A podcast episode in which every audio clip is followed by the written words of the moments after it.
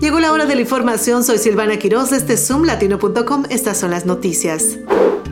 Un hombre fue asesinado en un trágico accidente cuando fue golpeado por un conductor ebrio y fugitivo en el área de Bayless Crossroads, en el condado de Fairfax, en Virginia. El incidente ocurrió en la madrugada del sábado cuando el peatón fue impactado por un vehículo BMW que viajaba a alta velocidad. El conductor, identificado como Benjamín López Encinas, huyó de la escena sin detenerse. La víctima, Luis Fernando Jiménez Rodríguez, de 26 años, perdió la vida debido al impacto.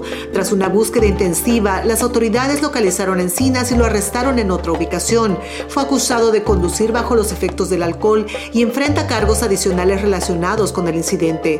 La investigación está en curso para determinar las circunstancias exactas del accidente y si hay otras personas involucradas en este caso.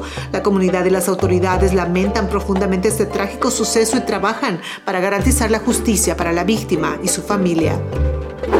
Nos vamos hasta Maryland, donde un estudiante de 17 años fue arrestado en Capitol Heights por llevar un arma cargada a la escuela de verano. La policía respondió al aviso de un posible estudiante armado y recuperó el arma del estudiante en la escuela secundaria Central. El estudiante será procesado como adulto y enfrenta cargos por tener una pistola cargada y portar un arma peligrosa en la propiedad escolar. La policía no ha revelado la identidad del adolescente.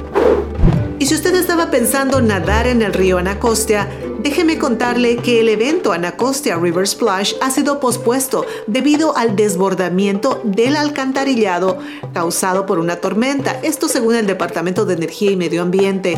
Dos pequeñas descargas de alcantarillado combinado al río Anacostia ocurrieron debido a que los controles estaban temporalmente fuera de servicio por trabajos de construcción. El evento organizado por Anacostia River Keeper será reprogramado para septiembre en la misma ubicación.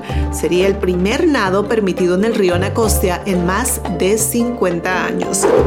Estas fueron las noticias más destacadas del momento. Les saludó Silvana Quiroz. Hasta la próxima.